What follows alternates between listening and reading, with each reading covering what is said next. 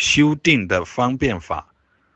我们为了转换生命的状态，从不觉转换到觉，从迷转向悟，从失转向智，我们需要有转换的力量。这个转换的力量来自于定力，定力又来自于愿力，发大愿，而愿力要转换成定力，必须有实修，实修就是用各种相应的方法去使心念能够。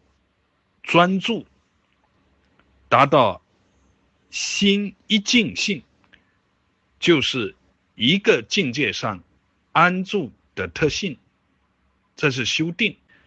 这一个用来安住的境界，或者说用来维系心念不散乱的境界，让心念安住在这上面而不散乱的跳跃的境界的内容是什么呢？是根据修行者当下相应的因缘而做的相应选择，可以是持咒，可以是数呼吸，可以是观想佛号，也可以是参究一则公案，各种各样的内容都是因缘的妙用，只要相应的。也就是说，能够受用的都是好的方法。呃，任何的境界